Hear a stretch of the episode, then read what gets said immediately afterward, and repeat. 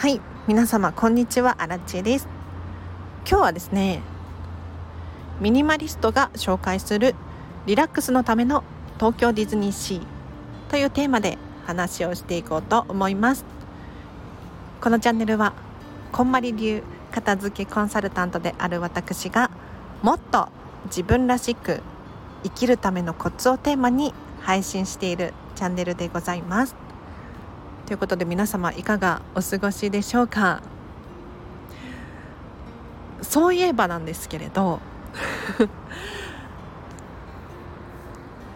1ヶ月くらい前かなおばあちゃんの私の本当のおばあちゃんのお家のお片付けをしていたんです。で書類とかお手紙を集中的に片付けてた時間があったんですね。でその中にびっくりしたんですが私が外国から送った手紙が何通か出てきたんですよ。でも外国に住んでたのも78年くらい前の出来事なのですごく懐かしんでいて 私がね懐かしんでておばあちゃんに「こんなの出てきたよ」あそうそうそうみたいな話をしていて。で最終的におばあちゃんにね「この手紙どうする?」って聞いたら「それはもういらないかな」って言われて 複雑な気持ちになった片付けコンサルタントでございます。お役目がね終了したんでしょうね。はい知ってましたよ。うん。ということで今日の本題いきましょう。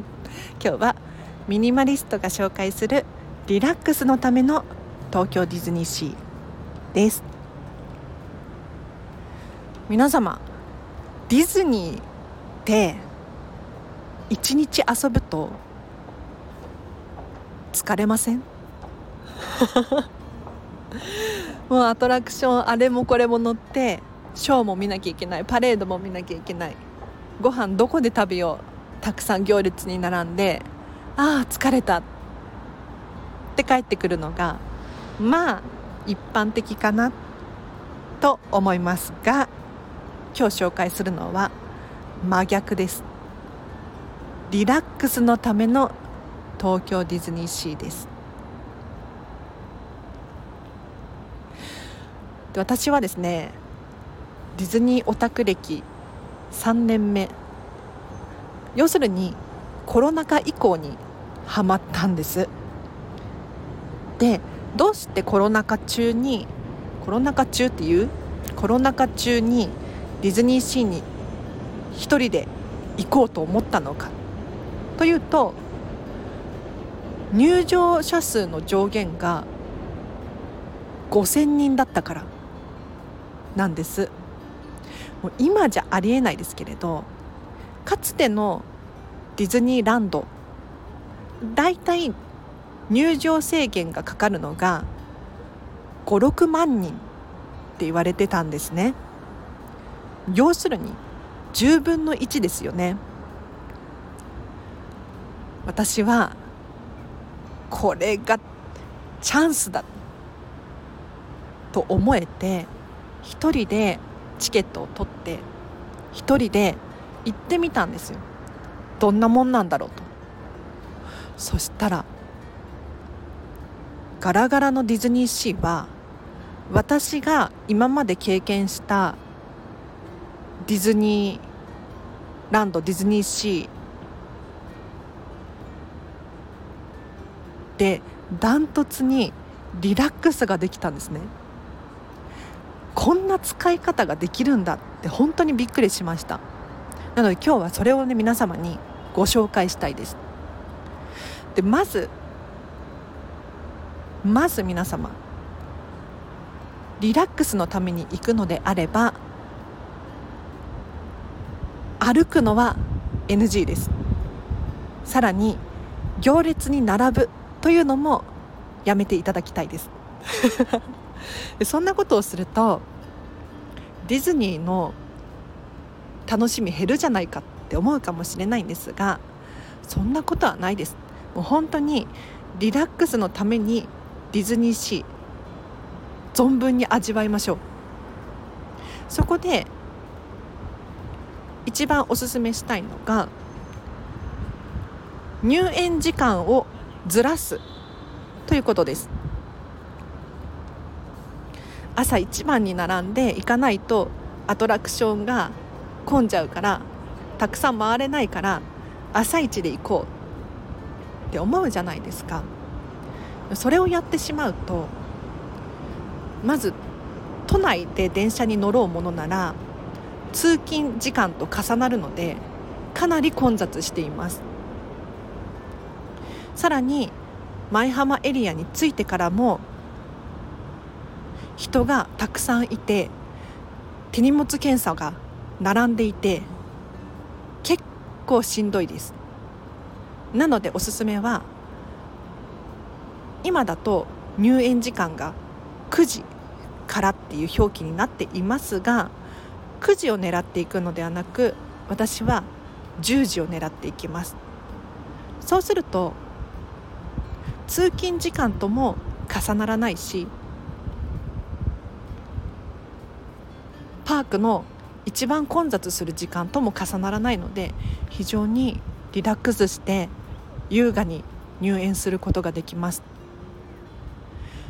でここで皆様思うのが人気アトラクションに朝一番で並びたい。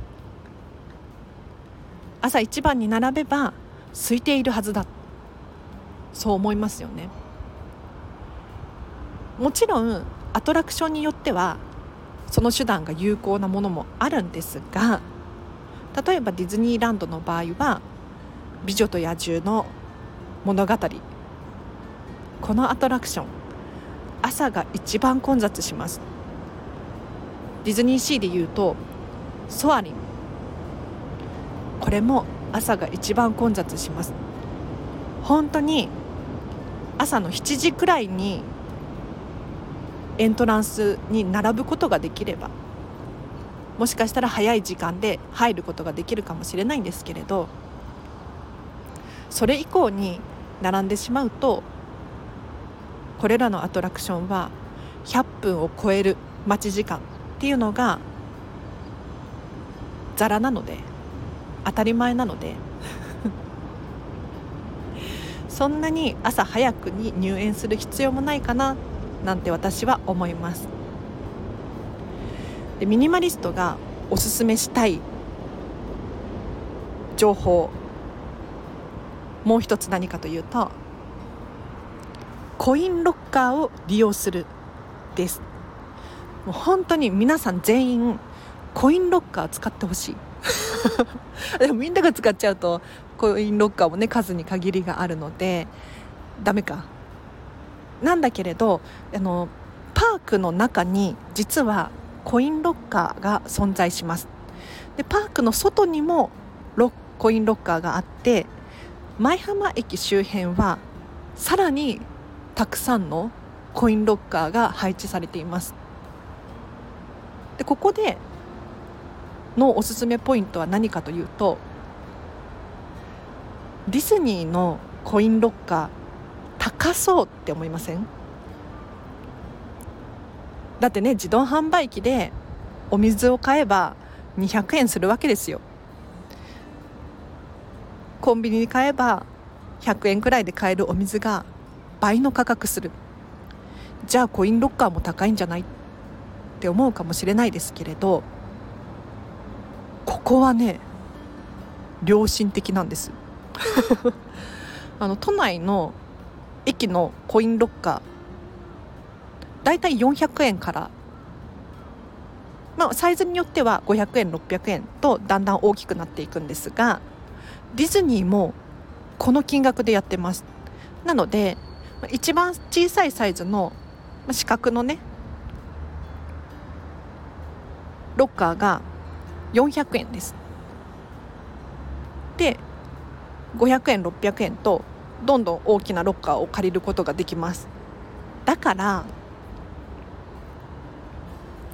友達同士で来るとか家族で来るってなった場合にみんなでお金出し合えばコインロッカー安いので絶対使ってください。で私はディズニーシーに着いたらすぐにロッカーに直行してパソコンを持ち歩いてるのでねパソコンをとにかく置きたい。あとは本も常に持ち歩いてるので本はパークの中では読まないって決めています。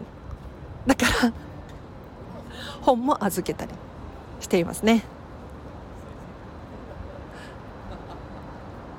あとリラックスのためにディズニーシーに行くのであればお土産一番最初に買ってください。なかなか難しいかもしれないんですけれどまずはお土産屋さんに行ってほしいんです。というのもショップはだいたい夕方5時以降になってくると結構混雑してくるんですね。で閉園時間9時前くらいになるともう本当にお土産に手が届かないくらい人でいっぱいになるんです。だからゆっくり見てる暇なんてないんですよ。なんだけれど朝一番に行くと、まあ、確かにカチューシャとかを朝一番で買ってかぶりたい人の列はあるんですがそうじゃなくってお菓子とかちょっとしたお土産を買う人の列は本当になくてガラガラなんです。しかも陳列もたくさんされていて一番見やすいです。なので朝一番にお土産を買います。でその後にお土産をロッカーに預ける。これが一番いいルートだと私は思っています。なので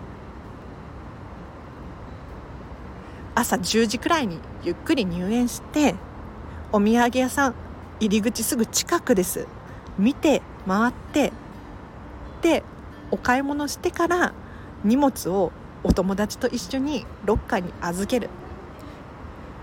400円のロッカーでも結構大きいです。なので2人で来てたらね200円ずつ出し合って帰りの混雑の時間を避けてその時間はアトラクション空いてます。アトラクション乗りましょう。はい。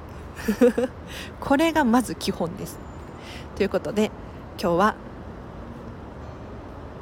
ミニマリストが紹介するリラックスのための東京ディズニーシーというテーマで話をさせていただきましたがいかがでしたでしょうか？本当はもっと喋りたいことたくさんあるんですよ。私はですけれどまずお土産は買わないんです。もう本当にオリエンタルランドさんごめんなさいっていう感じなんだけれどでもその分ビールとか飲んでるしお酒ワインとかも飲んでるしご飯ちょっと高めのもの払ってるからいいかなとかって思うんですが お土産を買うとしたらまずネットでチェックできるのでネットでチェックしますね。でなんかいいなって思ったのがあればそのネットからどこのお店でその商品が売られているのかっていう情報まで出てるんですよ。なのでその情報をもとにじゃあなんとかギフトショップだと思ったらそこに直行して実物を見て金額とそれが自分の価値に合ってるかチェックをして買うか買わないか決めてます。あと面白いのが去年ディズニーシー20周年だったんです。でその際に20周年の特別なグッズっていうのが売られていたんです。で自分でパーツを組み合わせることができて文字を入れることができる。で結構高めの商品だったんですけれどこれがたくさん種類あるんです。でどれも可愛いんですよ。当たり前かもしれないんですがでもねミニマリストとしてはじゃ全部可愛くて選びきることができないから2種類も3種類も買うかって言ったらそういうわけにはいかないんですよ。置く場所もないし2個を同じ熱量で愛すことができるかって言ったらちょっと自信がなかったのでそんな時私どうしたかというとオリエンタルランドさんにねメールで20周年のグッズのこのデザインの意味は何ですかって 問い合わせてしまいました。思わず問い合わせてしまいましたね。なんか3種類くらいあったんです。青と白と赤。赤ゴールド。ゴールドピンクゴールドみたいな。3種類あって。でそれぞれデザインが違うんですよ。形は同じなんだけれどデザインが違う。じゃこのデザインってどこから来てるのって思って 考えても分からなかったからオリエンタルランドさんにねメールで問い合わせしたらもうびっくりするくらい丁寧な返事が来ましてでそれをよく読んででパークに入園した時に実物も見るじゃないですか。でそのデザインの情報と実物と照らし合わせてじゃあ私はピンクゴールドを買います。って決断することができたんですね。なのでちょっと迷いが生じたりとか何か妥協して買うとかではなくてとことんこだわって選ぶためにはもう手段を選ばずに オリエンタルランドに問い合わせてみるっていうのもありかなって思いました。あもちろんあれですよ。あの私もこれが200円のポストカードとかだったら多分迷わずに2種類とも買ってると思います。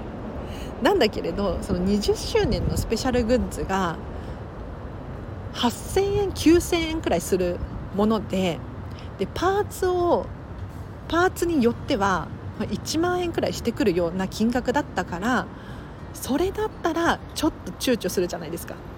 ちゃんといいものを選んでこだわりたいって思いますよね。なのでちょっとそこは問い合わせていただきました。だからあのあくまでその私がねその200円の商品を買うために いちいちキャストさんの手間を割いてるわけではないっていう。でも返事来たの嬉しかったですね。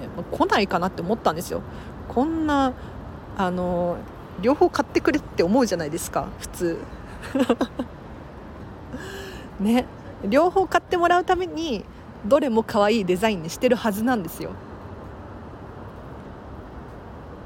だけどもう本当に申し訳ない。私ミニマリストだからね。うん。そんなたくさんはいらないんです。ということで今日の放送が誰かの参考になればとっても嬉しいです。お知らせがあります。7月5日もうあさってですね。こんまりメソッドデータの片付け研修を13時から16時オンラインにて私アラチェが主催で開催いたします。こちらはまず前半こんまりメソッドについて学んでいただいてでデータの片付け方も座学で学びます。そこから後半一緒にお手持ちのスマホやらパソコンのや中やらを片付けていきましょう。なので実践編がついているセミナーってなかなかないと思うのでこの機会にお申し込みは明日の4日の午前中までです。リンク貼っとくのでぜひそちらからお申し込みください。そしてフェムパスさんでウェブ記事を書いております。フェムパス片付けで検索していただくかリンク貼っておきますのでそちらから読んでみてください。そしてインスタグラムとツイッターやってます。私の情報をもっと知りたいっていう方いらっしゃいましたらこちらをアクセスしていただいてフォローしていただけるととっても嬉しいです。両方ともリンク貼っておきます。では今日は以上です。皆様お聴きいただきありがとうございました。明日もハピネスを選んでお過ごしください。あらでした。バイバーイ。